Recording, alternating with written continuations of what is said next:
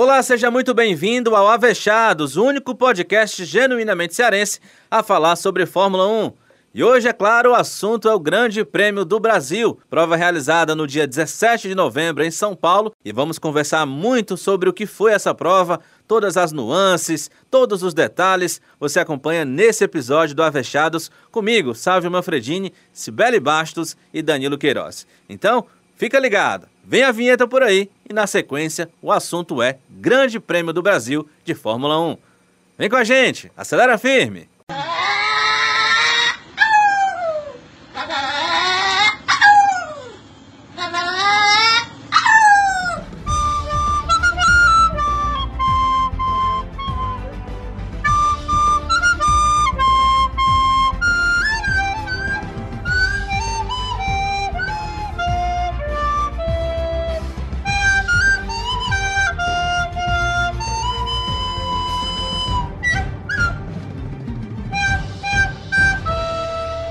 Começando então o sétimo episódio do Avechados, único podcast genuinamente cearense a falar sobre Fórmula 1. O assunto, é claro, é o Grande Prêmio do Brasil, realizado no último domingo. Para você que está ouvindo o Avechados, ao, não ao longo dessa semana do dia 19 de novembro, dia em que estamos gravando esse podcast, o GP do Brasil, que ocorreu no último dia 17 de novembro. Quem esteve lá, por sinal, foi Sibeli Bastos. Vai falar muito sobre a experiência dela em loco, lá no GP do Brasil, em São Paulo, Interlagos. Não é isso, Sibeli? E aí, meu povo, é isso mesmo. Representou lá, Sibeli? Representei direitinho, rapaz. Tem que respeitar. Ver se empolga o povo pra ir, né? Assistir lá. Legal demais, legal demais. Você tem muita coisa para contar aqui pra gente sobre esse fim de semana lá em Interlagos. Danilo Queiroz também já está aqui com a gente. Tudo bem, Danilo? Tudo ótimo, Sávio. Num GP que nós tivemos os multicampeões tirando outros é, pilotos da corrida e prejudicando é, outros pilotos. Foi um GP muito legal de se assistir. Claro que deve ter sido muito mais legal para Sibeli que assistiu o GP em loco, né, sabe? Exatamente. Inclusive, Danilo, é, chegaram aqui informações para mim que quase rolou em quase rolou um encontro entre ela e o Lewis Hamilton. Que inclusive Faltou pouco? Foi, inclusive tem imagens desse encontro. Só que o, não era o, era o Lewis Hamilton, mas não era o Lewis Hamilton. Né, Eu acho que isso é inveja. Isso é inveja era fake, era fake, era fake, Sibeli. Hamilton. Era o, o, o Luiz Hamilton. Ah! Tá certo. Eu acho tudo que isso é recalque de vocês, viu? legal, legal. Se fosse o Sebastião, ela aí. Ah, se fosse o Tiãozinho. Tiãozinho, pai. Tiãozinho mora no coração, viu? Agora, Danilo e, e Sibeli, eu acho que melhor do que o Tiãozinho seria o Leleque, né? Ah, Lele. Ah, Lele, que legal. Charlinho. É verdade. Pessoal, mas vamos lá falar dessa corrida. Vitória de Max Verstappen. É, Pierre Gasly, ou Gasly, como quem preferir. E o Carlos Sainz em terceiro, num pódio que era para a McLaren ter subido lá, mas aí teve uma tretazinha da FIA. O que, que vocês acharam desse, dessa corrida? Que na minha particular opinião, é, foi, o melhor, foi o melhor grande prêmio da temporada, sem dúvidas nenhuma. Inclusive melhor do que a corrida da Alemanha, apesar de toda aquela emoção da chuva, enfim. Para vocês também foi por aí, o que, que vocês podem comentar a respeito dessa atuação também do Max Verstappen, o showman da Fórmula 1? Eu começo? Eu começo? Rapaz, que corridão desse menino, viu? Saiu, né? Finalmente saiu a vitória dele. Ano passado teve o Ocon. Aliás, teve o Ocon não, né? Ele que cagou meio pau, né? O Max que foi meio afoito naquele, na disputa com o Ocon, que não tinha nada a perder e vacilou. Mas uma vitória incontestável do Max, que conseguiu uma pole um tempo muito bom e que deu show, né? Deu show.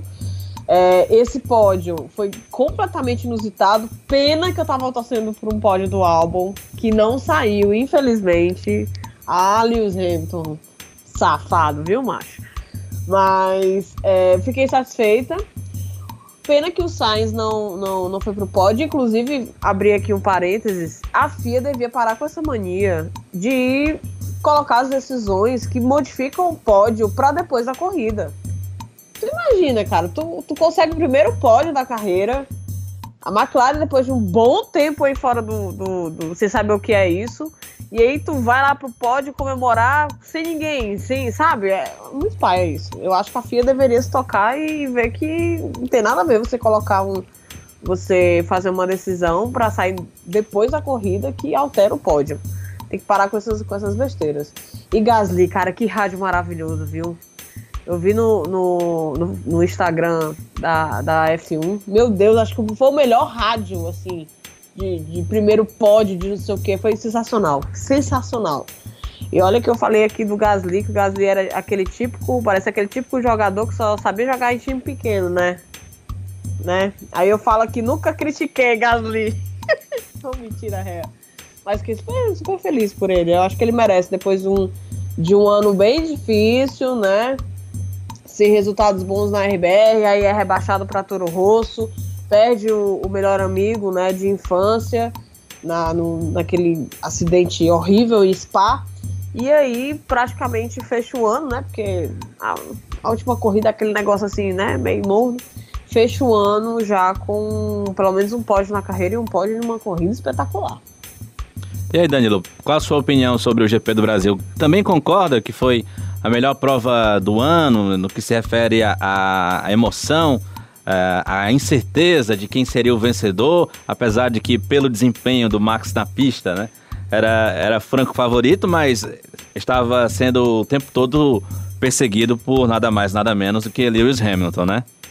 É, essa prova, sabe, Sibeli, briga de cabeça a cabeça com a da Alemanha, mas eu acho que ali, estilo Gasly no Hamilton, na reta final, no, na, na linha final, ainda passa à frente, estilo Gasly, porque foi uma prova muito legal de se assistir. A gente tem aqui visões diferentes, né? Eu e Sávio vendo pela TV, Sibeli vendo em loco, e eu acredito que a gente tem opiniões muito similares, porque foi uma prova muito legal de se assistir. Uma vitória incontestável, que fez questão o Max Verstappen de tornar incontestável, ultrapassando duas vezes o Hamilton, é, ensinando para o multicampeão como é que se faz na relargada para acelerar e ensinando ao multicampeão como é que se faz na relargada quando se está atrás para não deixar o piloto da frente acelerar. O Max foi espetacular. Ele foi um piloto que não cometeu erros na prova, fez a pole, é, precisando abriu vantagem, necessitando ultrapassou e um show também da Red Bull a gente tem que deixar bem claro porque uh, os pitstops foram muito bons da, da Red Bull. E, Absurdos. Disso, não, aí, 1.9, é, gente. Ele bateu o recorde, né? Exatamente. Eu, eu juro pra vocês, foi o tempo que eu, que eu chamei o homem da cerveja, cara. Não, isso não, filha. É o tempo que você dá uma piscada assim no olho duas vezes. Eu olhei assim. Eu... Não, ele entrou, porque assim, eu fico. Eu fico no setor A, que é o setor é, da reta dos boxes. Você tá né? tá falando entrada e saída, né? O pit. É, pois é. Aí, tipo assim, como eu fico em frente à entrada dos boxes, Aí eu vi ele entrando, né? Eu, ah, vai entrar. Aí eu chamei o homem da cerveja que o já tinha saído, já tava rasgando a reta oposta. Vala, minha Nossa Senhora, que diabo. E, olha que, e olha que um deles, o Kubica ainda atrapalhou, né? Exatamente. Foi só o tempo do, do vendedor perguntar se era Heineken ou Skol, era, Sibeli? Rapaz, se tivesse Skol, pelo menos ter economizado um dinheirinho, ó, porque era só Heineken. Ave Maria. Diga lá, Danilo. Que, ó, que essa, essa questão do Kubica ter, ter atrapalhado foi até interessante, né? Porque o, é, a gente pôde ver o Max é, no melhor da sua boa forma ir para cima da Mercedes do Hamilton e fazer a ultrapassagem. A gente pôde ver na televisão e você viu em loco lá, né? Eu não sei se você estava num setor que dava para ver, Sibeli, a ultrapassagem. Ela estava ali no café, cena? no café, ela estava no café. Foi no café. Você estava no café, né? você já viu, ele já tinha ultrapassado. Mas é, o, o, Max realmente é, ele mostrou o seguinte: essa prova é minha, vocês podem querer tomá-la, pode botar o Kubica aqui na frente para me complicar, mas não adianta, a prova é minha. Realmente ele foi muito perfeito. A gente falou já da Red Bull que também foi muito perfeito, e ia falar é, quando foi é, é, de forma brusca interrompido aqui, da, da Honda, porque o motor Honda é, também está demonstrando aquela melhora que havia uma promessa da Red Bull, havia uma promessa da Honda para a Red Bull, da Red Bull para todo mundo, que ele iria demonstrar no final da temporada. É claro que tem a questão que até conversando com o Sábio nesse final de semana, é, ele lembrou da altitude, né, que sempre foi muito positiva, sabe, para a Red Bull, né, a gente tem que lembrar, sabe, que nos outros anos, a Red Bull, mesmo equipada com motor Renault, quando chegava nessa época de GP do México, GP do Brasil, onde as altitudes são um pouco maiores do que são as altitudes nas outras provas da Fórmula 1 uh, ah, pelo mundo, a Red Bull sempre se deu muito bem. Então talvez não tenha só a ver com a questão do motor, talvez tenha a ver com a questão do carro, da própria aerodinâmica do carro, com o chassi, com a forma como a Red Bull faz o seu carro, que dá uma facilidade, facilitada nesses momentos em que a Fórmula 1 passa por essas pistas com um pouco mais de altitude. Então, é, é tem muita coisa para a gente tocar, muitos pontos. Só para reforçar esse argumento, Danilo, que você está falando agora a respeito da, da Red Bull em pistas com altitude, eu lembro que a que você. É um seu, na verdade, né? Eu citei, foi seu o argumento, realmente. Sim, e aí eu vou reforçar para lembrar o seguinte. Esse argumento, pelo amor de Deus. Como é? Escolhe logo de quem é o argumento. É nosso. Mas só para reforçar, lembrar que na Áustria, que é a terceira pista que tem maior altitude na, na temporada, a primeira é o México, segunda justamente o Brasil e a terceira, que é a Áustria, quem venceu por lá? Max Verstappen de Red Bull. Porque eu acho que realmente é, tem esse, esse fator positivo da altitude. Mas é claro que a corrida só foi vencida por Max Verstappen pelo talento do holandês, né, Danilo?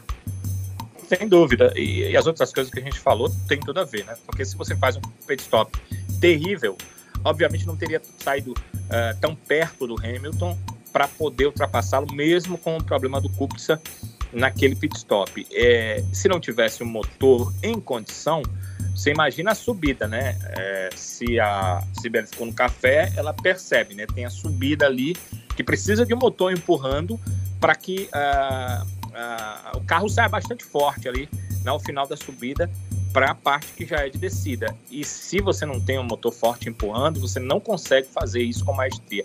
Você fica para trás. Você está concorrendo com Mercedes, você está concorrendo com Ferrari, você está concorrendo com motores que realmente são bons, tanto uh, com qualidade quanto força, potência. E eu acho que a Honda, se não tirou todo o déficit que tinha para essas duas grandes equipes, ela deu uma melhorada muito grande. E foi premiada nessa. Foi premiada, Sibeli, porque conseguiu é, fazer uma dobradinha e a, talvez seja uma dobradinha muito mais prazerosa para a Honda, porque foi uma dobradinha com equipes diferentes, ou seja, o meu motor está lá na dobradinha, com equipes diferentes, chassis diferentes, embora a mesma empresa, os chassis, a própria equipe, toda a estrutura, ela é diferente.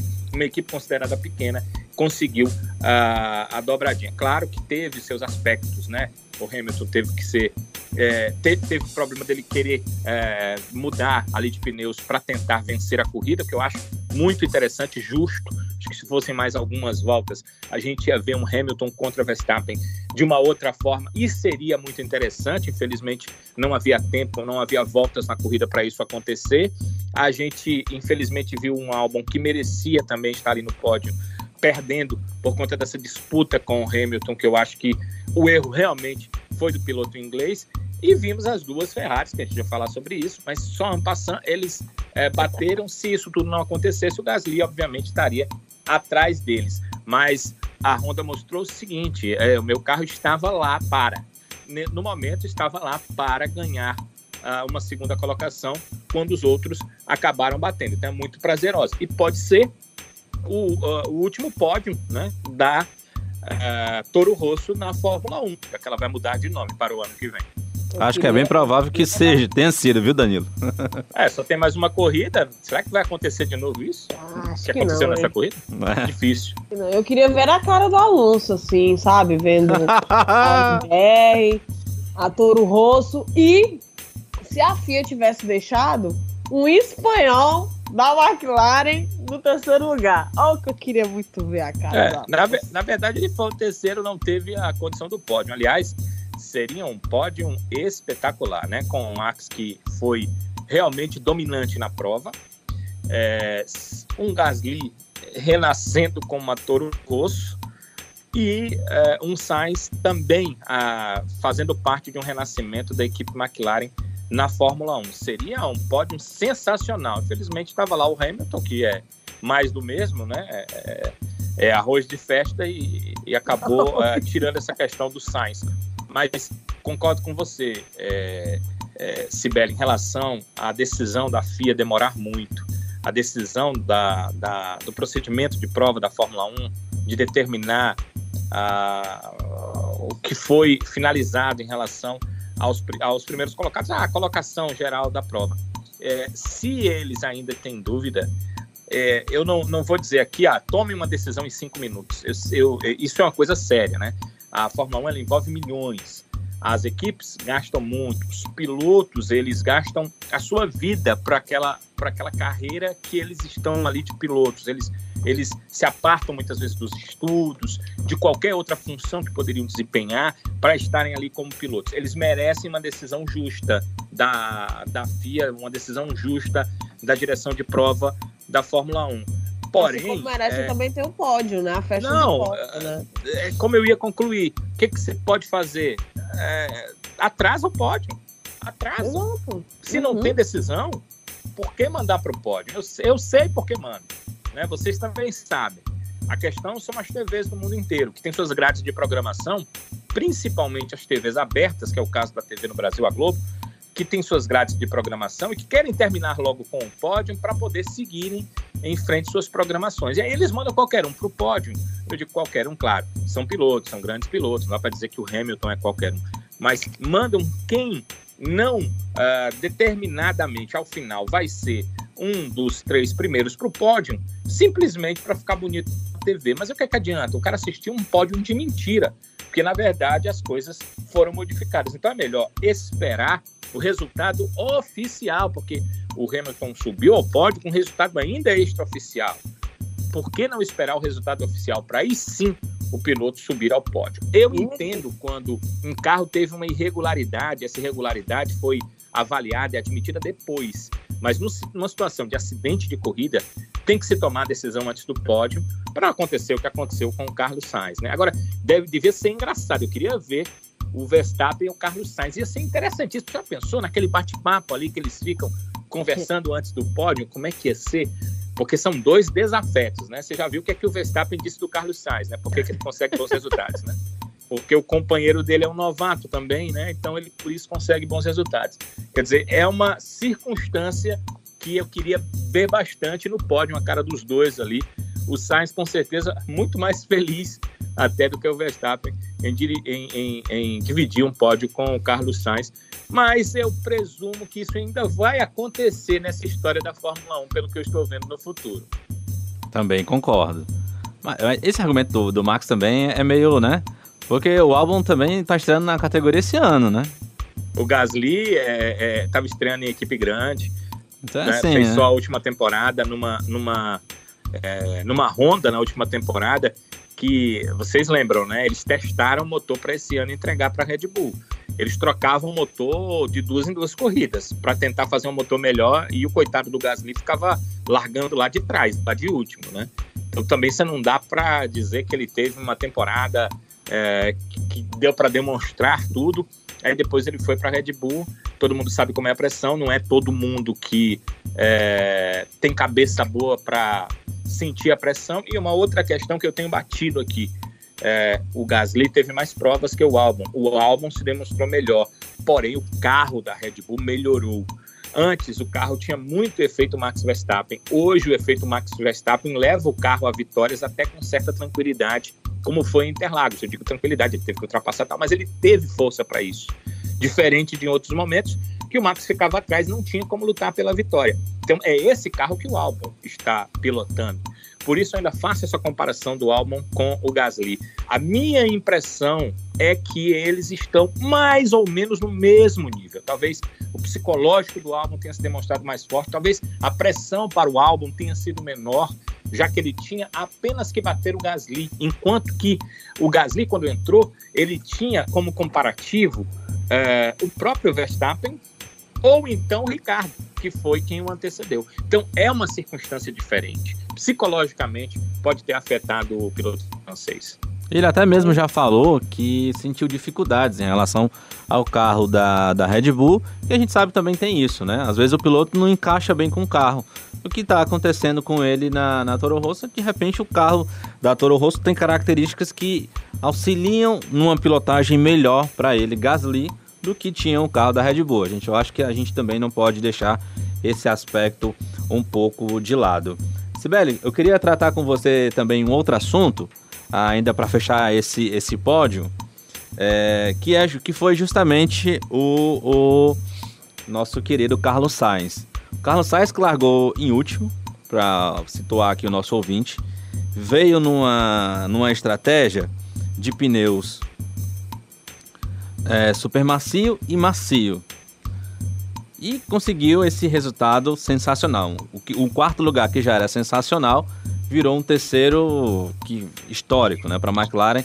McLaren que não fazia pódio desde 2014 com o Kevin Magnussen. É, o que, que você analisa dessa corrida especificamente do, do Sainz, Sibeli? Na, na sua avaliação, é, a McLaren agora pode começar a pensar numas, numas coisinhas assim mais interessantes para ano que vem, depois desse pódio? Rapaz. E o próprio é... Sainz também, né?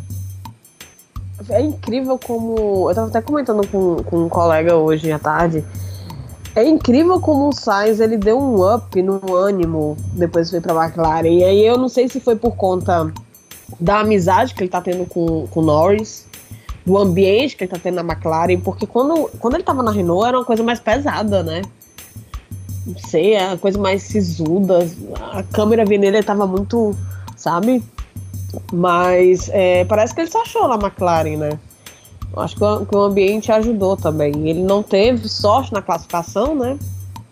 Acabou indo para último, para delírio de quem tava no, no, no, no, autódromo, porque quem consegue ficar lá no setor A fica bem perto, né, no, dos pilotos na hora do grid, da formação do grid de largada.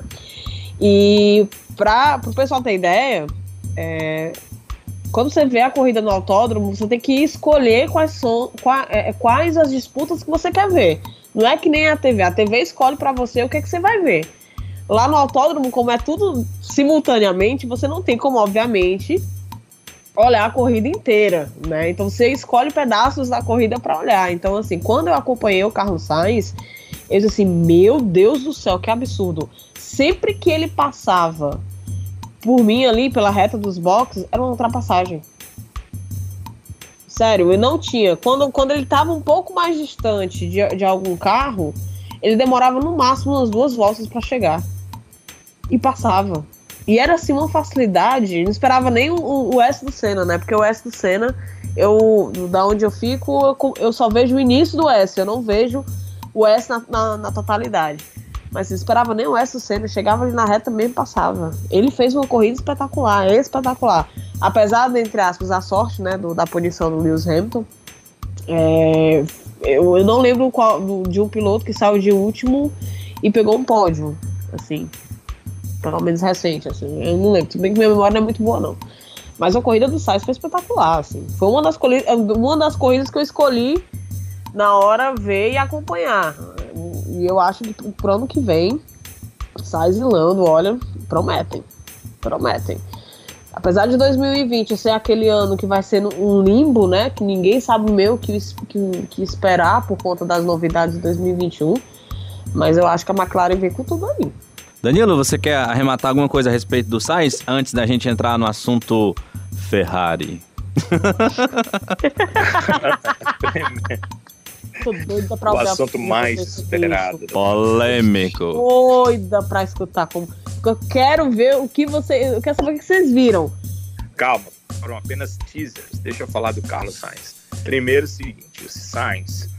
É, primeiro, eu vou começar pelo final da Cibele, que é em relação à McLaren 2020. Eu, particularmente, não acredito na McLaren em 2020 com essa força toda, porque as regras não mudam.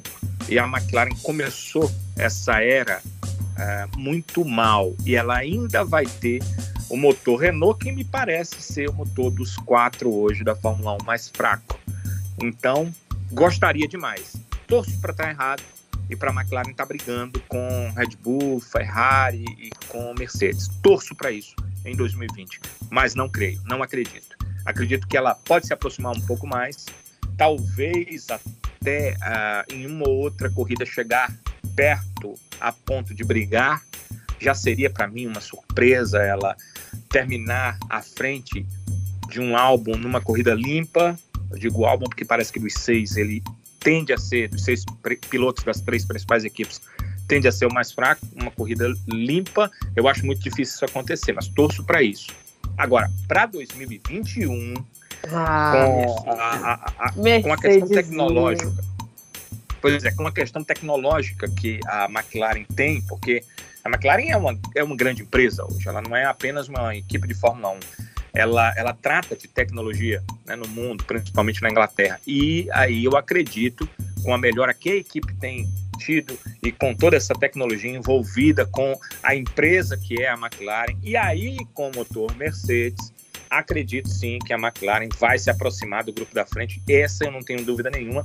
Até fico imaginando a escolha que será feita dos pilotos a partir de 2021, porque pode haver mudança em relação aos pilotos de 2020. Vai, deve determinar muito isso, né? Uma, um, um, contínuo crescimento de Carlos Sainz, uma chegada é, forte de Lando Norris deve definir o que, é que a McLaren vai fazer para 2021. E se isso acontecer, é, melhora dos dois, a manutenção dos dois pilotos eu acho que seria o mais correto. Mas essa é uma questão que 2020 vai nos trazer. Em relação ao Sainz, a corrida foi espetacular mesmo. Uh, tudo que a Sibeli disse são adjetivos é, corretíssimos. O Carlos Sainz fez 42 voltas com pneu médio com amarelo. 42 voltas. Ninguém fez isso na prova. Quem ousou fazer mais foi o Grosjean, que fez 39 e que terminou na 13 terceira colocação. Ou seja, o rendimento do pneu amarelo, do pneu médio para ele, fez com que ele caísse e fosse ultrapassado. No caso do Sainz, o rendimento do pneu médio fez com que ele deixasse a última colocação e se colocasse na quarta para ser terceiro com a punição do Hamilton. Então, que prova fez e, claro, o que a equipe é a McLaren conseguindo melhorar bastante. Porque, vejam bem, um, um, piloto das três grandes equipes saindo lá de trás e ultrapassando, a gente até observa as ultrapassagens e com o DRS, é, as ultrapassagens não se tornam nem um pouco dramáticas, né? são até facílimas. Agora, um piloto do pilotão intermediário, que é o caso da McLaren, conseguir sair e escalar esse pelotão chama atenção. Claro que o DRS tem esse tipo de ultrapassagem que não é gostosa, que não é tão brigada, que é, determina que o piloto da frente às vezes não tem o que fazer na hora da ultrapassagem. Eu tenho que levar em consideração tudo isso, mas mesmo assim tenho que lembrar que é, um, é preciso chegar para fazer essa ultrapassagem. Tem que estar um segundo para poder fazer o uso do DRS. E o Carlos Sainz conseguiu fazer essa prova extremamente boa. É só comparar, por exemplo, com o próprio companheiro, com o Lando Norris, que fez é, a, a prova com três pneus diferentes, 18 no médio, 26 no duro e 27 no super macio, e que terminou a prova na oitava colocação. Daí você tira a diferença de como o Sainz soube trabalhar com os pneus, mas ao mesmo tempo ser rápido para depois chegar e conseguir ganhar um pódio que eu achei espetacular. Como você vai passar para a questão da Ferrari agora, me deixe falar, por exemplo, que a Alfa Romeo salvou a honra italiana no GP do Brasil, né? Porque Verdade. com a punição do Hamilton, o Raikkonen e o Giovinazzi terminaram na quarta e quinta posições. E eu continuo tendo que chamar atenção para pilotos como Ricardo, que mais uma vez mostrou que anda mais do que seu equipamento, ou ele é aquele cara que espreme o suco de laranja até a última gota do equipamento que ele tem, embora não seja laranja ou amarelinha bem mais claro, mas ele consegue espremer tudo.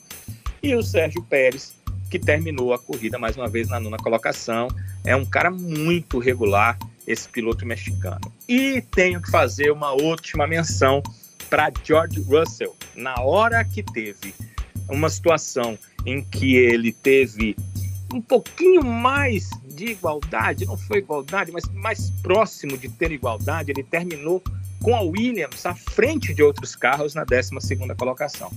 Eu acho que esse merecia um pontinho. Infelizmente, não foi o que aconteceu, mas é, espero que o Russell tenha um carro melhor. Vai continuar na Williams, né? Uma Williams melhor em 2020, porque na hora que ele teve a mínima chance ele conseguiu fazer ultrapassagem, chegar na frente. Já foi alguma coisa do Huckenberg, né, chegou à frente, do Kubica, aí ele já chega à frente em todas as provas. É isso. Só um adendo a, a esse seu comentário, Danilo, a respeito da Alfa. Antes da gente entrar Sim. mesmo na, na Ferrari, é, que corridaça do cidadão Kimi Raikkonen, né? Kimi. Verdade, é verdade. O, suje... o cidadão parece que vinho. Quanto mais velho, melhor. Foi Ele mais. gosto dessa comparação, inclusive. É, nesse caso aí seria vodka, né?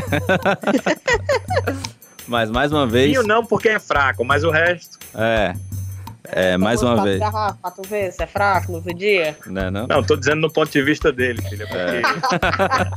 se eu passar perto, eu já tô. A gente até, é, até comentou, né, Danilo e Sibeli, é, em, em, episódios anteriores, que a Alfa vinha numa, numa caída, né? É, nas últimas provas, esse GP do Brasil foi meio que também uma ressurreição para eles em matéria de resultado. Tanto é que foi o Kimi chegou em quinto, aliás, chegou em quinto, né? Mas que herdou a quarta posição, e o Giovinazzi, que chegou na sexta e herdou a quinta posição. Melhor resultado do Giovinazzi na Fórmula 1 até hoje, né? Na curta ainda carreira dele na, na categoria. Mostra, mostra o crescimento do Giovinazzi, né? E que ele realmente merece uma, um segundo ano aí na, na, na Alfa, né? Um segundo ano na Fórmula 1. Agora, ele que se cuide, porque há outros pilotos Ferrari chegando nas oh, categorias de base, como Frederic Vest, que está chegando aí na Fórmula 3.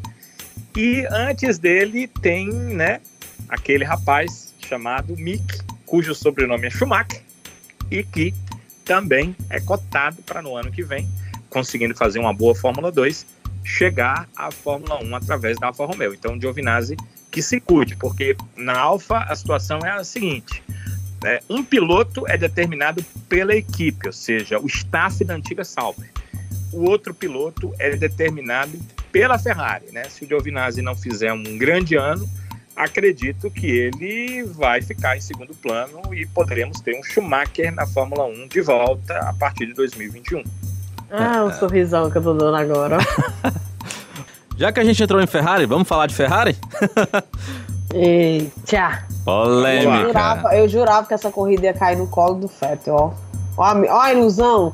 E detalhe que eu fui domingo com a camisa da Alfa Romeo, viu? Ó a sorte que eu dei pro Giovinazzi, tá vendo aí? Fui de Alfa Kimi, né? Romeo, seu...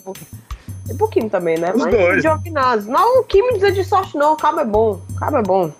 Não de sorte não, foi uma corrida. Mas eu fui em protesto, assim, rapaz, não vou com a camisa da Ferrari, não, vou com a camisa da Alfa Romeo. Pronto, fui com a camisa lindona da Alfa Romeo, top. Eu vi, tava Talvez muito bonita mesmo. com a camisa da Ferrari não teria acontecido a batida, né? Será? É Vixe, não bota isso na minha cabeça, não, que eu ficar pocado agora. Mas e aí, Sibeli? O que, que você analisa dessa batida entre os dois pilotos da Ferrari? Rapaz, eu vou dizer um negócio. Primeiro, que corridaça do Leclerc. Sério, gente, não. Era, era assim, era um negócio de louco. Que corrida.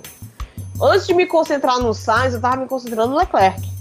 Porque ele não deixava a gente olhar para o piloto. Ele tava monopolizando todas as atenções no autódromo. Sério. E quando ele passava ali no setor A, a galera, ah, eu não sei se dava pra escutar a gente gritando. Mas sempre quando ele passava, a gente gritava, gritava muito, assim. E. Não, foi um corridão dele. É, e eu não lembro qual foi a volta, porque a gente não fica com muita noção de volta, né? Eu não tava com radinho, não. É, eles tiveram a disputa na reta oposta, né? Eu vejo a reta oposta inteira. E para mim, da onde eu vi, para mim foi lance normal de corrida. Não sei como foi na TV, mas para mim lance de boa de corrida. O Fettel foi ultrapassado, foi querer dar um troco. E aí deu, deu merda. Se tocaram, cada um foi para um lado. É, não passou o rádio de nenhum dos dois lá na, na hora do autódromo, então assim. Eu, o que eu achei estranho. Não, é, na, na hora a gente não teve ideia do quão é, os dois estavam putos, mas assim, de longe dava para ver o Fettel chutando o chão. Eu não sei se eu tô doida, mas ele dava um chute no chão. Eu não vi mais porque como foi perto do final da corrida e eu gosto de invadir né, a pista, eu já estava me encaminhando para a galera da turma do Alicate para a invasão, né? Então eu já meio que desci. Tanto é que a disputa do Gasly com o Hamilton eu vi literalmente colada na grade é, já para a pista.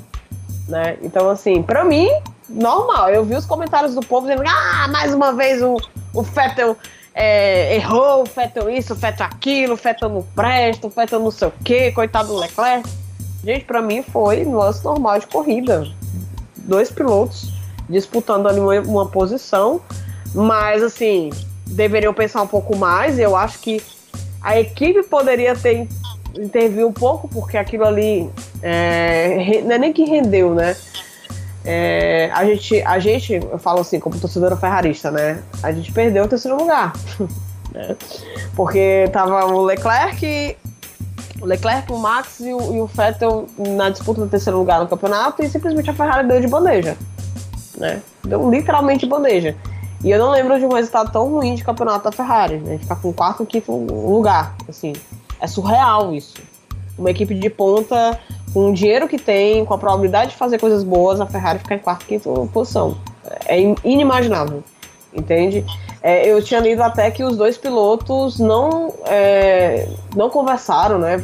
Evitou-se juntar os pilotos pós-corrida, né? Ou seja, a treta foi pesada mesmo. Tô doida para escutar o áudio do, do, do, rádio desse povo, ó. Eu soube, inclusive, que é, amanhã, né?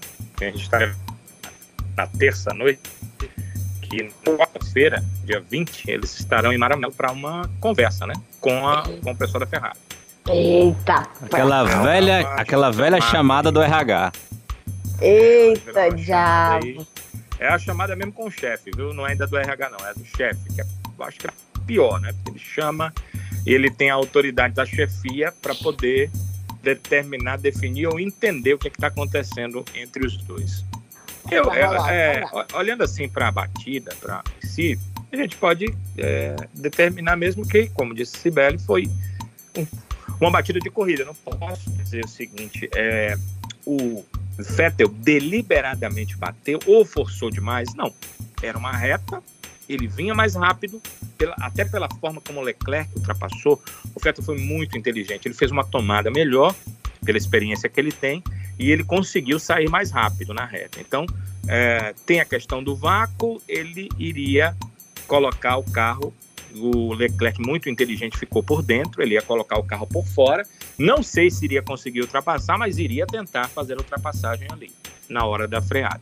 Essa é um, esse é o ponto de vista do Vettel. O ponto de vista do Leclerc é, ele fez a ultrapassagem, para isso ele não fez a melhor tangência, então sabia que o Vettel saiu melhor, ele ficou por dentro para dificultar a ultrapassagem do Vettel. O que que aconteceu? Por que, que a batida aconteceu? É que o, o Vettel tem isso é, desde que ele estava, acho que ainda na Toro Rosso depois na passagem pela Red Bull.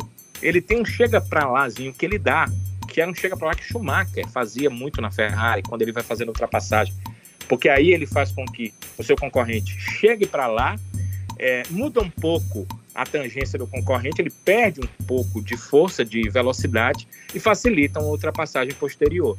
É um, é um lance inteligente. Só que o Leclerc não chegou para lá. Se você for olhar de novo, você vai ver que ele dá um chega para lá e é tipo o cara que diz assim, ó, vou tirar uma fininha, mas pega bem no meio. Ele pegou no pneu ali do Leclerc, acabou é, atingindo o carro do companheiro e aí os dois acabaram é, deixando a prova. O Leclerc poderia ter sido mais gentil e aberto? Poderia. Mas ele deveria? Acho que não. O Vettel poderia ter sido também é, mais legal e ter ficado atrás não tentado ultrapassagem? Poderia. Ou menos agressivo, né, Danilo? Mas ele deveria fazer isso como piloto de Fórmula 1? Acho que não. Se eu tiver que dizer que um errou, foi o Vettel, porque ele deveria ter feito sua ultrapassagem sem essa chegadinha para lá. Acho que foi o único erro que o Vettel cometeu. Essa chegadinha para lá. Agora, o meu medo, essa reunião em Maranello, vi definir que a partir de agora ninguém ultrapassa ninguém. Quem estiver na frente fica até segunda ordem da equipe. Isso seria terrível. Isso já aconteceu com a Ferrari, mas é algo chato, é, que não tem a ver com corrida. Se você quiser fazer isso, vá trabalhar com outra coisa, vá fazer passeatas, carreatas, que aí ninguém ultrapassa ninguém. Se é corrida, é. eu acho que tem que deixar os pilotos com uma certa liberdade, claro, uma liberdade vigiada. Você não pode bater no seu companheiro. Mas foi um acidente, como você disse, Sibeli, de corrida. Aconteceu pelas questões que eu coloquei. Quando você, Sibeli, for ver a corrida, tiver a oportunidade de ver um replay, você vai observar muito bem isso que o Vettel deu aquela chegadinha para lá. A maioria das vezes eu já vi o Hamilton fazendo muito isso. Ele puxa para não bater, porque sempre tem algo a perder. Só que entendam, é, Vettel e Leclerc não estavam lutando pela prova. Vettel e Leclerc não estão lutando para é, ganhar mais pontos para a equipe Ferrari. Vettel e Leclerc estão lutando para determinar quem será hegemônico na Ferrari em 2020. Na Ferrari, é isso mesmo, por é isso por que eu falei. Que, é por isso que nenhum dos dois vai tirar o pé. Nem o Leclerc aguentou chega para lá do Vettel e nem o Vettel iria ficar bonzinho depois de ultrapassado pelo Leclerc. Então, eles estão lutando pela hegemonia na equipe em 2020. E essa luta começou em 2019. É por isso que a Ferrari tem que entender que isso pode ser bom, levar a equipe à frente em 2020 e colocar, claro, alguns parâmetros para que as, os pilotos não se toquem na pista. Acho que é isso. Se ela passar disso, se for para aquela questão de ordem de equipe, acho que vai ser prejudicial para a Ferrari, para os dois pilotos, mas principalmente para nós, espectadores da Fórmula 1. É aquilo, assim, quando eu falei, por exemplo, intervenção da equipe, é, parece até óbvio, né? Mas assim, poderia assim, pelo menos mostrar o que é estava em jogo para eles. Entende? Mas não, eu também concordo contigo, Dani. Esse negócio de, de, de repente determinar que numa situação dessa ninguém ultrapassa ninguém, aí é pai demais. Aí realmente vai fazer outra coisa, vá, sei lá, vai fazer um podcast sobre corrida, mas não vai correr não, entendeu? Não tem que estar tá ali mesmo no, no, na corrida não, mas é, assim, a minha intervenção era pelo menos colocar em, em ciente para eles do que estava em jogo ali. Né? Terceiro lugar no campeonato já é humilhante. Aí você ainda bota tudo a perder, sei não. É complicado. Então, pessoal, para a gente arrematar esse balanço do Grande Prêmio do Brasil, vamos à nossa eleição. Mas hoje eu vou propor uma novidade.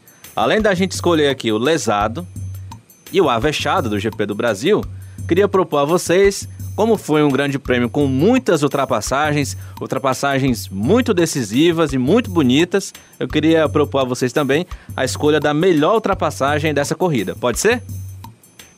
Eita. Pode, Pode. ser, sim. Vamos lá então. A gente começa então com a eleição do lesado. Para vocês, quem foi o lesado da corrida? Rapaz, olha, eu vou dizer um negócio. Tem como não, o Kubica. Caraca, olha. Menino chegava ali na subida, menino dá vontade de chegar e empurrar o Williams. Caramba! ai, ai, ai. Imagino que você vendo ao vivo, deve ser mais desesperador ainda, né? Cara, a, a diferença é abissal da Williams para os outros carros. É sério, é abissal mesmo. É desesperador, é essa palavra mesmo. É desesperador, dá vontade de chegar e empurrar. Gente, sério, não, Kubica. Kubica com certeza é o mais lesado. Eu, eu jogaria a Williams no pacote inteiro, porque, meu Deus do céu, o que é aquilo? Que aquilo é muito lerdo. Eu, eu, eu, e o pior, ó, inocente, eu comecei a contar a quantidade de voltas que tava levando. Não consegui mais, né? Chega um ponto que não dá mais. Você fica meio zoada, né? Mas, sem condições. Kubica Williams, mais lesado. E tu, Danilo, o que, é que tu acha? Mais lesado aí? Não tem dúvida que foi o Kubica. Para vocês terem uma ideia, é, todos os pilotos tiveram direito de reduzir uma volta que tomaram, que foi naquela última bandeira amarela, né, para que os retardatários não ficassem na frente de ninguém, todos ultrapassaram, foram lá para frente, inclusive o Kubica, e ele ainda terminou com uma volta, ou seja, ele estava com duas voltas atrás. Enquanto o Russell teve a condição de terminar, além de na mesma volta, disputando ali posição na 12 colocação, o Kubica terminou uma volta atrás. Para vocês terem uma ideia, o álbum que bateu ainda terminou na frente do Kubica. Porque ele terminou uma volta atrás na prova. Então não dá para dizer. É a Williams realmente? É assim que o Russell também não consegue nada. Mas o, o Kubica tem que entender que talvez ele seja um bom piloto de teste para testar ali no simulador para uma volta, para alguma volta lançada, para mostrar alguma coisa mas ele realmente é, é uma pena ter que dizer isso, é uma pena, temos que perceber isso. Mas o, o acidente que ele teve, e não foi na Fórmula 1, não foi o acidente da Fórmula 1 que também foi terrível, foi o acidente do Rally, tirou a capacidade do Kubica é, guiar para a Fórmula 1. Talvez ele tenha capacidade de guiar em alguma outra categoria, mas na Fórmula 1, como a Fórmula 1 é atualmente, como ela sempre será a, a principal categoria do automobilismo, ela não dá condição para o Kubica. Eu acho que essa temporada mostrou para ele mesmo que ele não tem condição de guiar na Fórmula 1, porque é, ele tem o mesmo carro que seu companheiro de equipe e não consegue fazer a frente. Não é nem conseguir fazer frente, não consegue chegar perto do seu companheiro de equipe, terminou uma volta atrás. E infelizmente a gente tem que eleger um dos é, grandes pilotos de Fórmula 1 que vimos em atuação na sua situação hoje, na sua situação contemporânea, como o lesado do Grande Prêmio do Brasil de Fórmula 1. É, eu tô com vocês nessa, mas eu queria destacar o meu voto para outra pessoa. Concordo com vocês que. Hã? Oi? Pode destacar, você já foi derrotado, fale. É, é verdade, já sou voto vencido. Mas eu queria dar o meu, o meu voto de lesado pro Vettel. Vou explicar por quê. O ah, Vettel. Ah, macho, sério? o Vettel além de ter tido esse problema com Leclerc, em momento algum sequer conseguiu andar próximo dos ponteiros Hamilton, Verstappen. Leclerc com carro em condições piores do que a do Vettel, pneus diferentes do Vettel, andou quase o tempo todo na corrida mais rápido do que o Vettel, sendo que Leclerc estava brigando por posições atrás. Vettel praticamente fez uma corrida em que ele não conseguiu ameaçar o Hamilton, perdeu a segunda posição para o Hamilton na largada, em mais uma largada ruim, não conseguiu se aproximar do Hamilton, em momento algum ofereceu perigo ao Hamilton em segundo. Então eu acho que dentre os ponteiros, dentre aqueles seis primeiros que estavam antes dos acidentes, é, antes do, do, abandono do Bottas, antes do, do, do próprio acidente com o Leclerc, eu acho que dos seis ele estava em pior condição.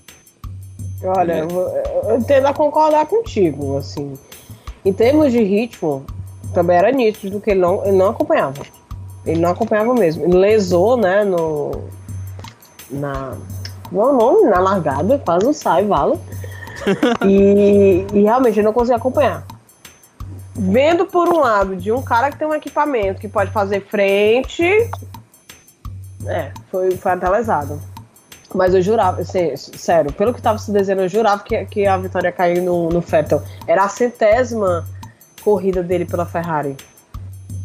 Ficou para a próxima. Eu ia ficar mega feliz, mega feliz. Ia ser, é, ia ser muito massa. Eu não sei, sabe, se com os carro, o carro de segurança que houve no final tal, se o Vettel não teria chance de, de, de situação melhor na prova. Me dá essa impressão que ele talvez tivesse uma chance de situação melhor na prova. É, eu também concordo com o Sábio que ele é, perdeu para o Leclerc em algumas circunstâncias, mas principalmente na hora da ultrapassagem, o Leclerc estava com um pneu super macio, né, o, o, o que é, hoje é super macio, sim, de 11 voltas, enquanto que o Vettel estava com 16.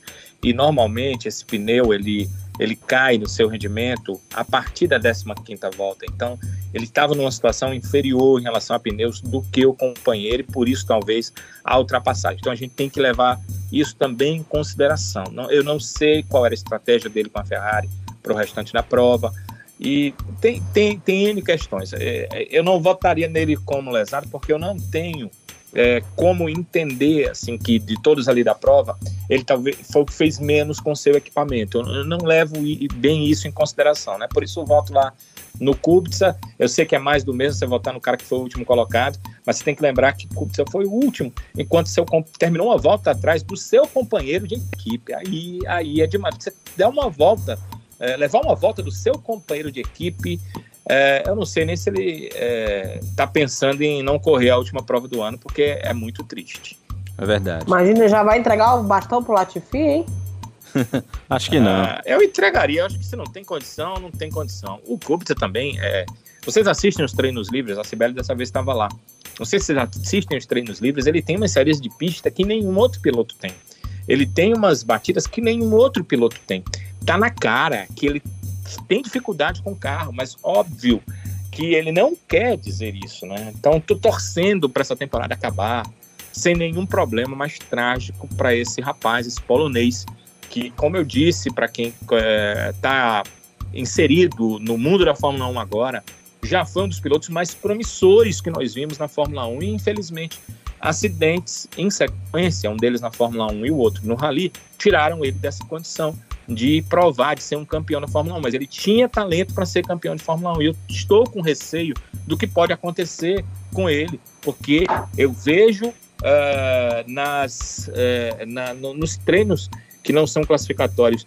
O que ele faz de barbeiragem que não é comum do Kubica que nós vimos anos atrás é, como piloto na Fórmula 1. E para vocês, quem foi o avexado da prova? Sibeli? Eita, difícil aí também, porque eu colocaria o Leclerc, eu colocaria o Sainz. Ah, mas vai, como o Sainz pegou um pódio, né? Vou, vou no Sainz. Quem, aliás, quem foi o piloto do dia? Vocês Max viram? Verstappen. O Max que saiu com, com a votação? Certo. Foi. Botava o Sainz. Agora, então se ele não Sainz. fazendo nada ganha, tu imagina ele ganhando a prova. Para você, Danilo.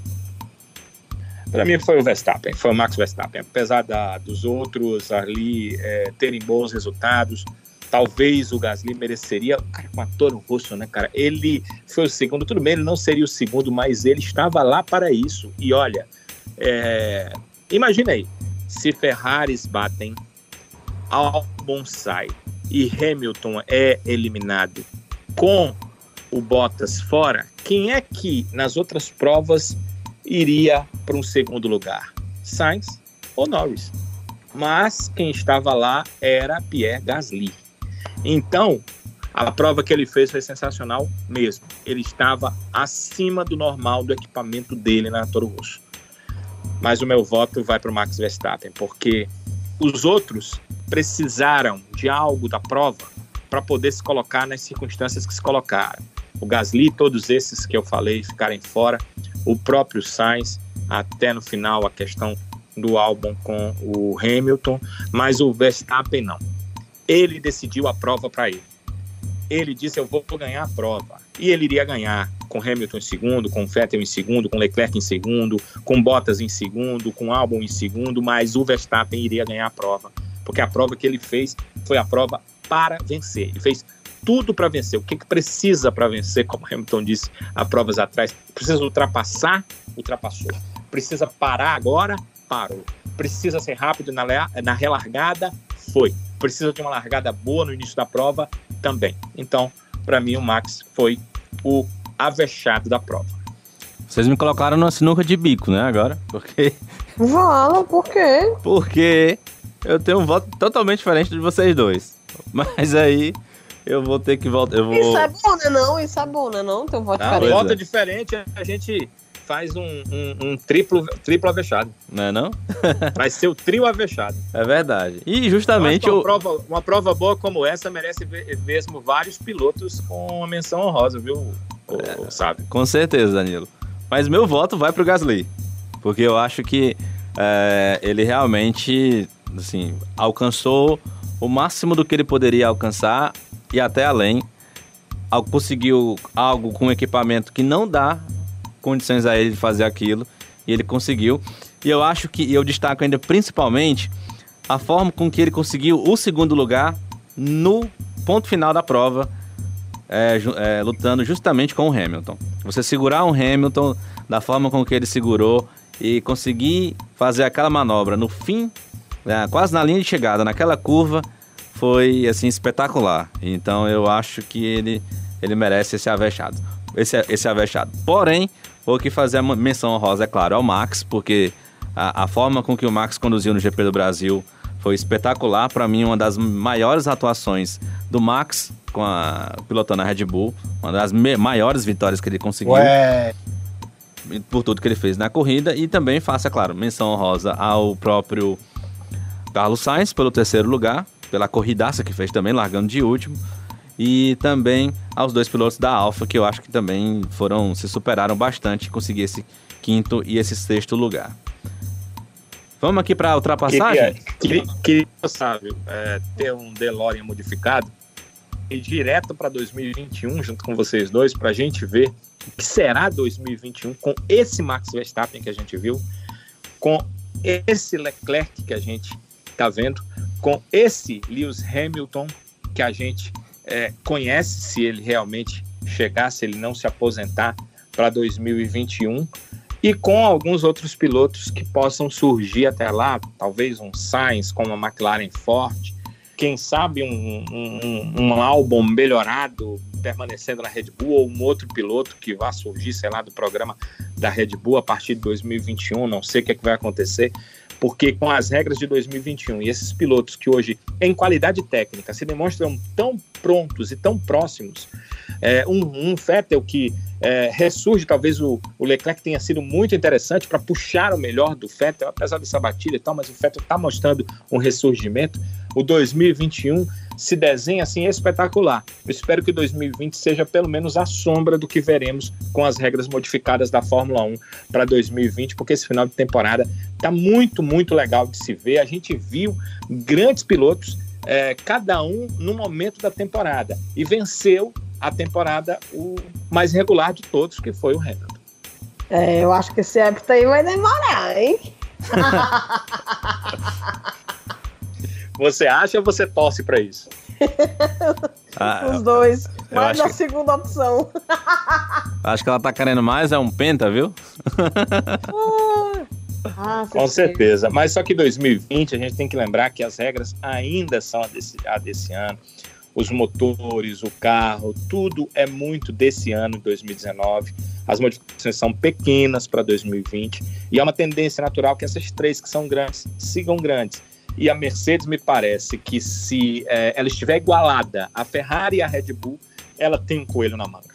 Ela tem, além de um piloto excepcional, ela tem também uma equipe muito bem determinada para saber ganhar corridas e, quando não ganha corridas, ganhar os pontos necessários para somar no campeonato e trazer o título no final. Então, segue sendo, a meu ver, a equipe é, a ser batida em 2020. 2021 não, aí as coisas vão começar mais ou menos do zero.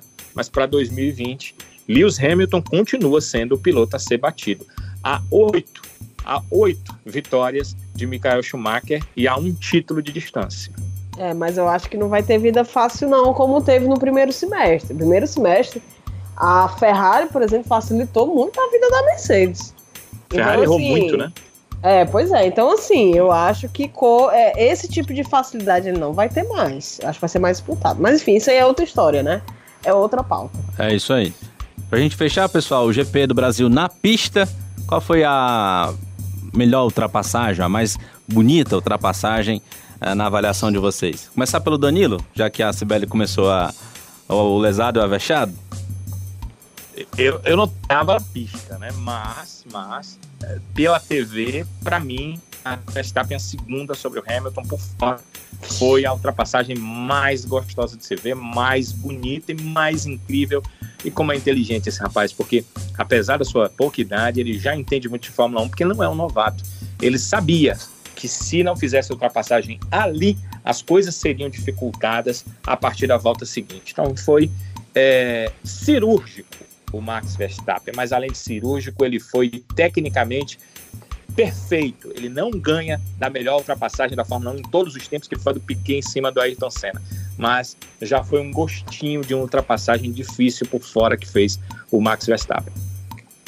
Sibeli? Eu, eu, eu sigo, sigo o relator, sigo o relator. Que ultrapassagem linda, cara. Não, e é, e é difícil, assim, porque eu vi várias, assim, várias mesmo, assim, do tipo de você. Não, eu fiquei rouca. Eu, fiquei pensando assim mesmo, será que eu vou ter voz para fazer o podcast depois? Eu fiquei preocupada com isso. Eu gritei muito. Mas assim, sem dúvida, essa segunda ultrapassagem do Max por fora. Ah, lindona. Lindona. E olha que eu não vi toda ao vivo, porque, como eu falei pra vocês, eu só, eu só pego. Onde eu tô, eu só pego o início do S. Então eu não vejo ao vivo, assim, toda, né? Aí eu, você vira, né? Olha pro telão e tal, mas assim, ver o resto da ultrapassagem dele, né? Mas foi lindão, lindão. Ah, foi lindo demais, foi lindo. É, o meu voto, ele vai dividido. Eu achei a primeira, a ultrapassagem do Carlos Sainz sobre o Pérez, um mergulho que até o Pérez fecha o Sainz e o Sainz ainda assim mergulha o carro e consegue a ultrapassagem no S também. Eu acho que foi uma ultrapassagem muito técnica e acima de tudo muito arriscada, porque o Pérez fecha Uh, ele muda de linha no final da reta, ele tá por fora, vem para dentro para fechar o, o, o Sainz e o Sainz ainda assim vai com o carro e seja o que Deus quiser. Eu acho que ele fechou os olhos ali para conseguir essa ultrapassagem. E o meu voto vai para a primeira ultrapassagem do Max, porque é numa sequência em que ele ultrapassa o Leclerc no final da, no início da curva do café e aí faz a primeira ultrapassagem no, no, no início do S, né? Ou seja, em menos de um terço da prova, ele conseguiu ultrapassar um Leclerc de Ferrari, apesar de uma condição de pneu mais crítica, mas conseguiu essa ultrapassagem e no final da no trecho seguinte ele ultrapassa um Lewis Hamilton em condições iguais, claro, o Lewis Hamilton com Mercedes. Eu acho o conjunto de ultrapassagem bonita e importância dentro da prova, eu fico com a primeira ultrapassagem do, do Max Verstappen sobre o Hamilton. Mas já foi voto vencido também, né? Não, hoje, Márcio, tá todo diferentão, né? Acaba todo diferentão. Tô isentão hoje. É, é, é, bom, é bom porque foram citadas coisas diferentes, né? Eu também achei essa ultrapassagem aí que você falou muito interessante. Quer dizer, foi dupla. Mas, assim, a técnica de ultrapassagem da segunda, assim, foi, foi espetacular. E junto à importância, porque ali eu acho que a prova foi decidida. A prova foi decidida ali, naquela ultrapassagem. O Max sabia que se ele não ultrapassa ali, talvez ele não teria outra oportunidade e a prova poderia ficar para o Hamilton. Seria uma outra prova, né? Claro. Teríamos claro. Hamilton batendo, né? Teríamos uma outra prova. Talvez o Max é que iria tentar a troca de pneu no final, porque ele que estaria atrás, e sei lá o que, que ia acontecer, se ele teria técnica para ultrapassar é, Albon e Gasly, acho que Albon e Gasly são meio que né, do mesmo time, iam sair para ele ultrapassar.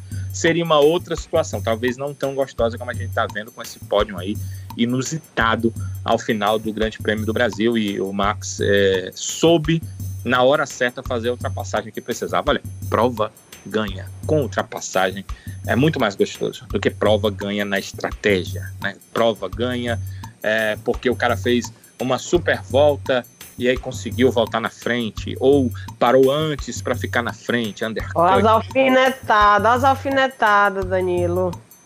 Não, mas, mas vocês não concordam? A prova, assim, ela é muito melhor. Por exemplo, o Hamilton poderia ter ganho a prova com undercut. Mas o Max foi lá e ultrapassou. Quer dizer, essa é uma ultrapassagem que faz diferença e no final a gente fica lembrando que a prova foi ganha por conta daquela ultrapassagem. Eu acho muito, muito mais legal. Essa é a Fórmula 1 que eu quero.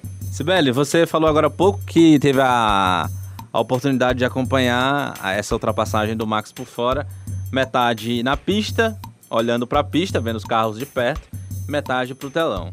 Para o ouvinte que a gente até brincou, mas só para retomar essa história, Sibeli acompanhou o Grande Prêmio do Brasil das arquibancadas do Autódromo de Interlagos. E, Sibeli, conta pra gente como foi um pouco dessa sua experiência por lá. Você acompanhou todo o fim de semana, né? Chegou por lá é, na sexta-feira, acompanhou os treinos livres na sexta, acompanhou treino livre é, 3 na sexta, no sábado, classificação no sábado, corrida no domingo. E acho que por você estarei em Interlagos até agora, né?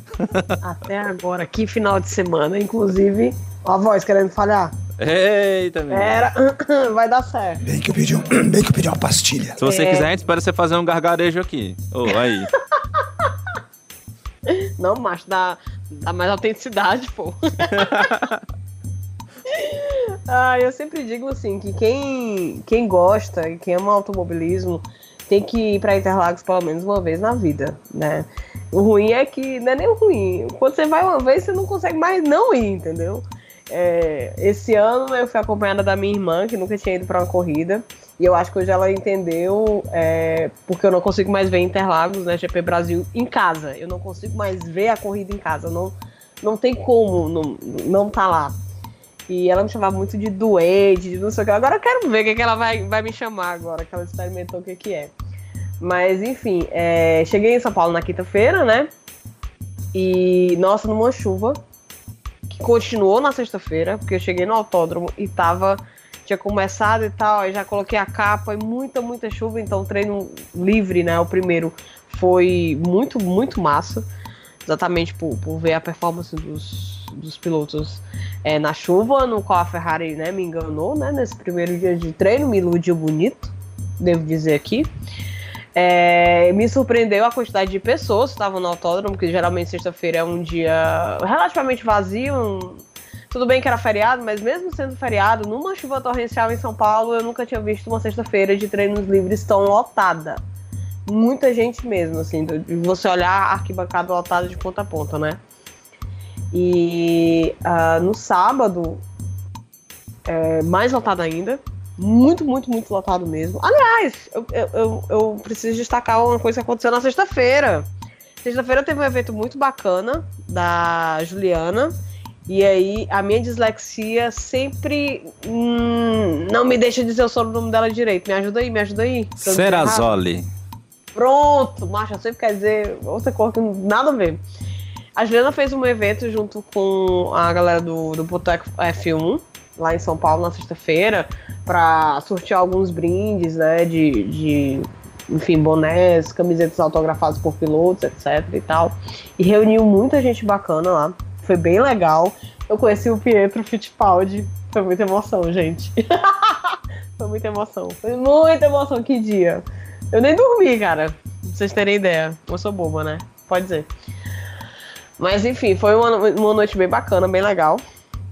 E aí no sábado, é, muito lotado também. Inclusive, alguns amigos me disseram no- nos grupos de Fórmula 1 que teve uma fila de 2 quilômetros lá de fora para entrar no autódromo quando já rolava os treinos livres 3. Então, assim, pra vocês terem ideia como, como realmente o evento estava lotado. E teve até uma, uma campanha bem bacana. As meninas do Girls Like Racing estavam distribuindo adesivos para as mulheres utilizarem, que diziam assim: Eu sou mulher, eu amo Fórmula 1 e eu mereço respeito. Eu achei bem bacana isso, porque realmente a questão do assédio é, existe lá no autódromo, afinal, é um ambiente praticamente, sei lá, 95% masculino, então sempre tem cara que realmente ultrapassa a linha de bom senso, isso é fato. E o grande dia, é, a corrida foi. Ai meu Deus, é. É surreal, gente. É, é surreal como ver tudo aquilo ali ao vivo é uma emoção única, sabe? É, foi uma corrida muito boa de se ver. O clima tava ótimo, porque não tava aquele sol escaldante, mas também não tava tão frio. É, foi uma corrida muito, muito boa, muito, assim, espetacular de se ver, espetacular. Do, do tipo, você não, não senta, você fica em pé direto, você torce, você é, se esguela. E como eu gosto de invadir, né, a pista de- depois da corrida, isso aí foi bem interessante, porque na hora que houve o incidente com as Ferraris, né, a batida, eu vi aquilo ali, falei só um- uns palavrõezinhos e comecei a descer, né? Pra ir pro lugar, pro lugar de invasão. Só que eu acabei pegando o lugar de invasão errado. Porque esse ano eles. o- a direção de prova ajudou as pessoas a invadirem e abriram os portões, né? O segundo portão. Porque entre, a entre a arquibancada e, e a pista ainda tem um, um espaço e um fosso. Não é direto, né? E aí eu acabei indo pelo fosso e vi, assim, pertíssimo, muito perto, assim, perto, perto, perto, quando o Gasly conseguiu superar a Mercedes naquele retão. Gente, vocês têm ideia? Gasly superar uma Mercedes no retão. Eu nem acreditei. Eu nem acreditei mesmo. E aí, na hora da invasão, é, foi surreal, porque a impressão que eu tinha é que os carros ainda não tinham entrado no pit. E realmente não tinham. A gente invadiu a pista, os carros ainda estavam completando a volta e entraram no pit. E eu fiquei assim, na entrada do pit, olhando os carros passando. Não, é a coisa mais linda do mundo. Mais linda do mundo. O pódio bem, bem, bem legal também. Aquela coisa de você ver ao vivo, né, o champanhe sendo jogado, a alegria do Gasly, gente, a alegria do Gasly tava, eu fiquei muito feliz por ele. O, eu vi que o Lewis Hamilton saiu rapidinho do pódio. Tipo assim, não, ele nem, nem. Aí tu pode dizer, viu, Danilo, mas eu não. Eu, pelo menos eu não percebi ele chacoalhando nem o champanhe. Ele fez o negócio e foi embora rapidinho, ficaram só o, o Max e o, e o Gasly no pódio. E aquela algazarra toda, né, de invasão, de ficar ali na pista, de ficar catando é, pedaço de pneu no chão, que isso aí é tradição. É, e interagir com todo mundo, e tentar aparecer no, no, nos vídeos internacionais que tem tudo isso, e se deslumbrar com, com a pista por, por estar ali, enfim. É uma sensação que eu, que eu indico para todo mundo que gosta de, de, de Fórmula 1 e que, e que, sabe, ama automobilismo. Você tem que estar. Tá. E um plus, ainda tive um plus, viu? Eita! Que, foi. Segunda-feira eu fui. Tava, tava andando pela Paulista com a minha irmã. Aí a minha irmã, ah, vamos no MASP. Eu nunca vi o MASP, vamos lá no MASP. Aí eu, caraca, eu tô cansada com as pernas aqui pedindo arrego. Aí tá, bora. A gente indo pro MASP, aí quando eu chego no MASP, eu dou de cara com o Felipe Jafone, assim. Aí eu olho, é, Jafone? Aí ele, oi, tudo bem? Eu disse, caraca, Jafone. Faz coisa de retardada, né? Mas foi muito interessante. E aí eu perguntei para ele, né, se ele tinha trabalhado na transmissão, porque eu não sabia quem tinha feito a transmissão, porque no autódromo tem a rádio autódromo, né, que é feito pela Band. E aí a gente não tem ideia como é que tá a transmissão na, na TV. E ele falou que não, que, que trabalhou, na verdade, na Globo.com, né? Ele fez a transmissão da Globo.com, não fez a do, da TV aberta que todo mundo viu, né? Enfim. Uma curiosidade, a Globo mostrou o pódio? Uh, não. Mostrou, mostrou. Mostrou não, Danilo. Foi pro Globoesporte.com. Foi pro Globoesporte.com. Não, a Globo, a Globo mostrou, pode sim. Eu fiquei, será que a Globo vai mostrar o pódio? Cara? Eu fiquei na dúvida agora, porque eu já tava no Globoesporte.com. Mostrou é, então, não, né? A Globo mostrou, mostrou o pódio. Sempre ela faz isso, né? Porque é o Grande Prêmio do Brasil. Ela mostrou o pódio sim. Hum, muito bem. Então é isso. É, é aquele final de semana que, que é o mais esperado do meu ano. É o mais feliz. Conheci muita gente das interwebs. Muita gente. Ah, quer mandar beijo? Pode mandar beijo? Sessão da Xuxa agora. Quer mandar agora ou no final? Não, quero mandar um beijo agora. Um beijo. Pois mande. Eu conheci. É, mas não foi pro, mas é pro crush, não, né? No crush não pode, não, viu? ah, é agora. Mandar um beijo pro, pra dupla aerodinâmica, né? Que é, é a Érica e o Fernando. São gente finíssima, finíssima, finíssima. Estavam lá com, com outras, outras galerias de, de, podcasts que eu ainda não conhecia. Tem vários lá na área do automobilismo que eu realmente não sabia que tinha. E pra galera do Girls Like Racing, que é um grupo é, que tem no WhatsApp das meninas e que estavam um número significativo lá, sabe? Mandar um beijo pra elas, são gente fina. E pra Juliana, que proporcionou aquele encontro maravilhoso com meu muso Pietro. Ela vai ficar com raiva de ti, porque é a Juliane. Não, é Juliana, né não? É a Juliane.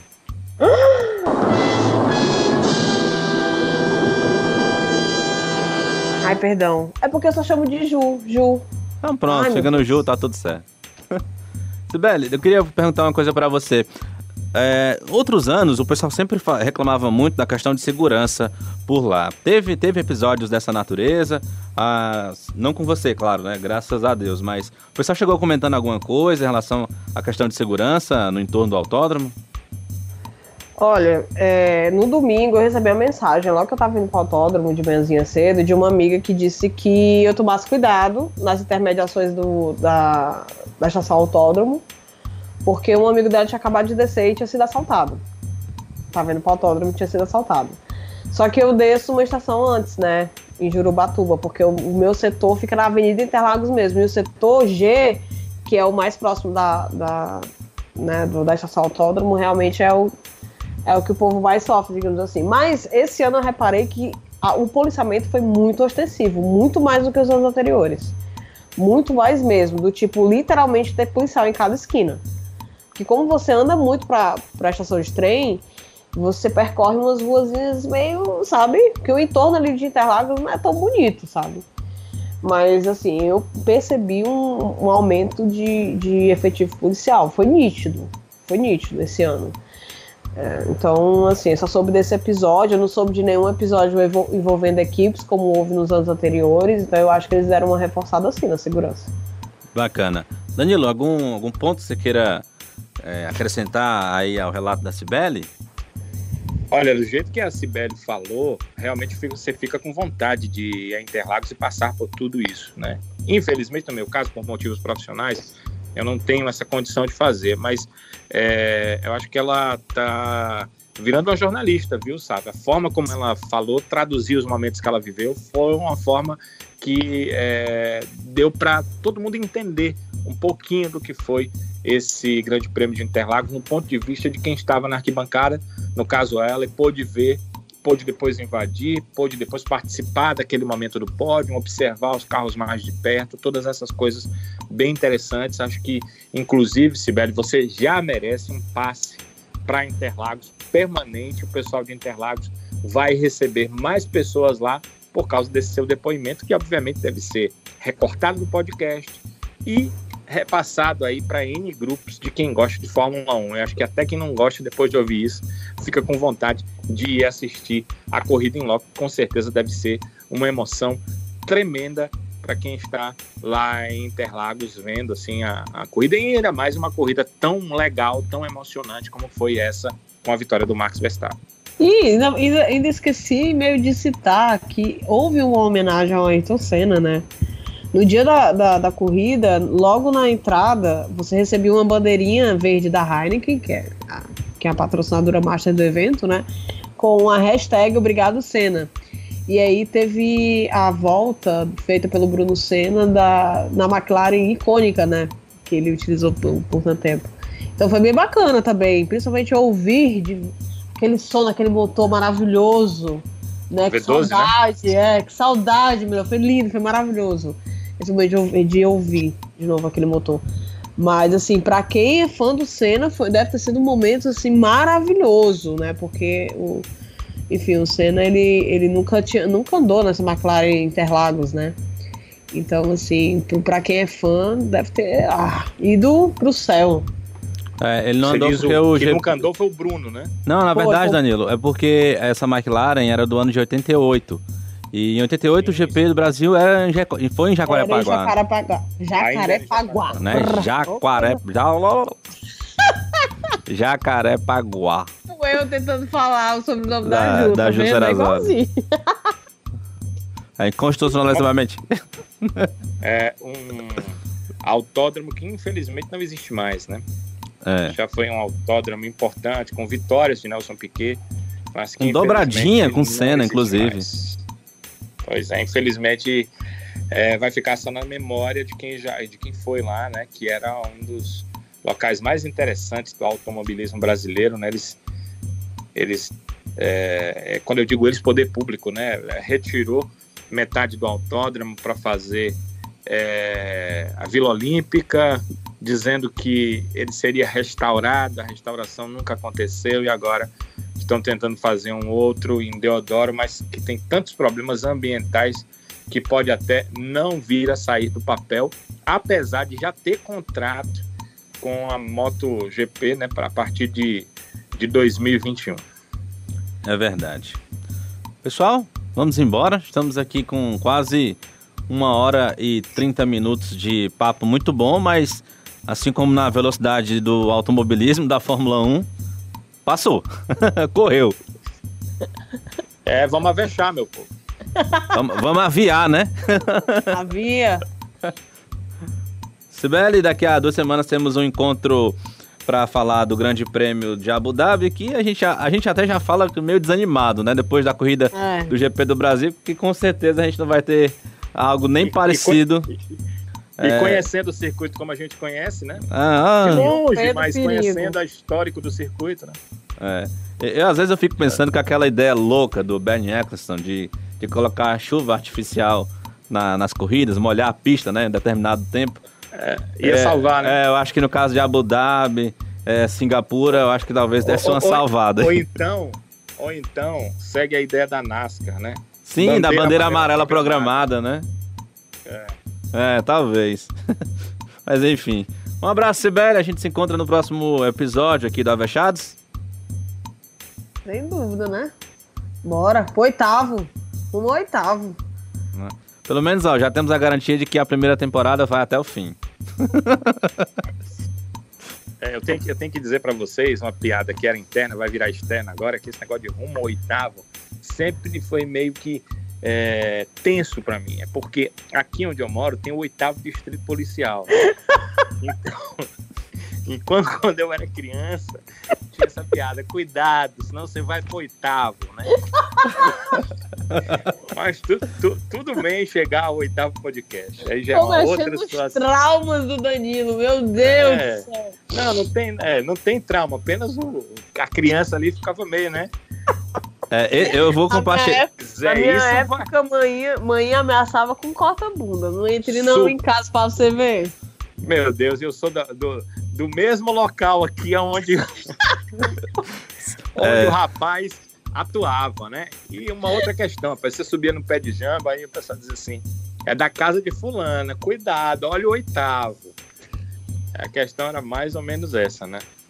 E No meu bairro tem o décimo segundo, Danilo. Então a piada era um pouco mais pra, pra cima, viu? É, mais pra frente, né? É, mais pra frente. Quando a gente chegar no décimo segundo episódio, se chegarmos, Só em 2020, né? é, aí é- é, eu repito essa piada. 2019 para 2020, eu e Sibeli estamos conversando aqui porque vai ter que haver uma, uma extensão do contrato, né, Sibeli? E a gente Pois já é. estava conversando aqui como é que vai ser em relação à nossa negociação com o Sávio para essa renovação para 2020. Vai dar certo. Esperamos que chegue, né, Sávio? É Vai verdade. depender de você, amigo. É verdade. Sibeli, um abraço. Como é que as pessoas lhe encontram no Twitter? Pode procurar lá, Bebastos. Tô lá. Falando todos os meus causos e as histórias que eu vi lá no autódromo. Pode seguir lá. Sou gente boa. Só não Top, fale mal. tá. Só não fale mal. Nem dela, nem de um time acular. Um abraço, Danilo.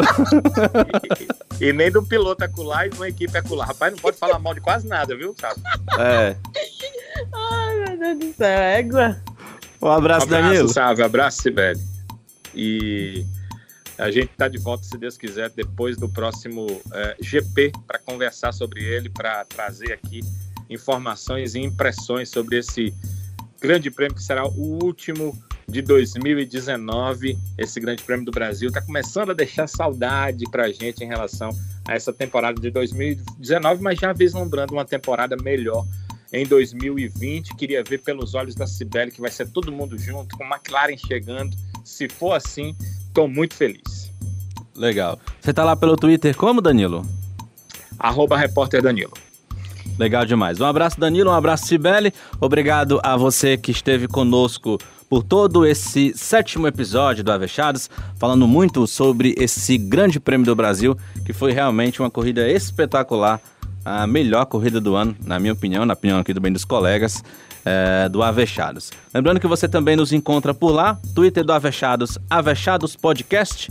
Também a gente conversa, dialoga, troca uma ideia por e-mail, avechadospodcast.gmail.com. Pode mandar e-mail pra gente também, dúvidas, sugestões, críticas. A gente recebe tudo por lá também. E eu, Sávio Manfredini, também tô lá pelo Twitter, ou Manfredines com S no final. Você também me encontra por lá.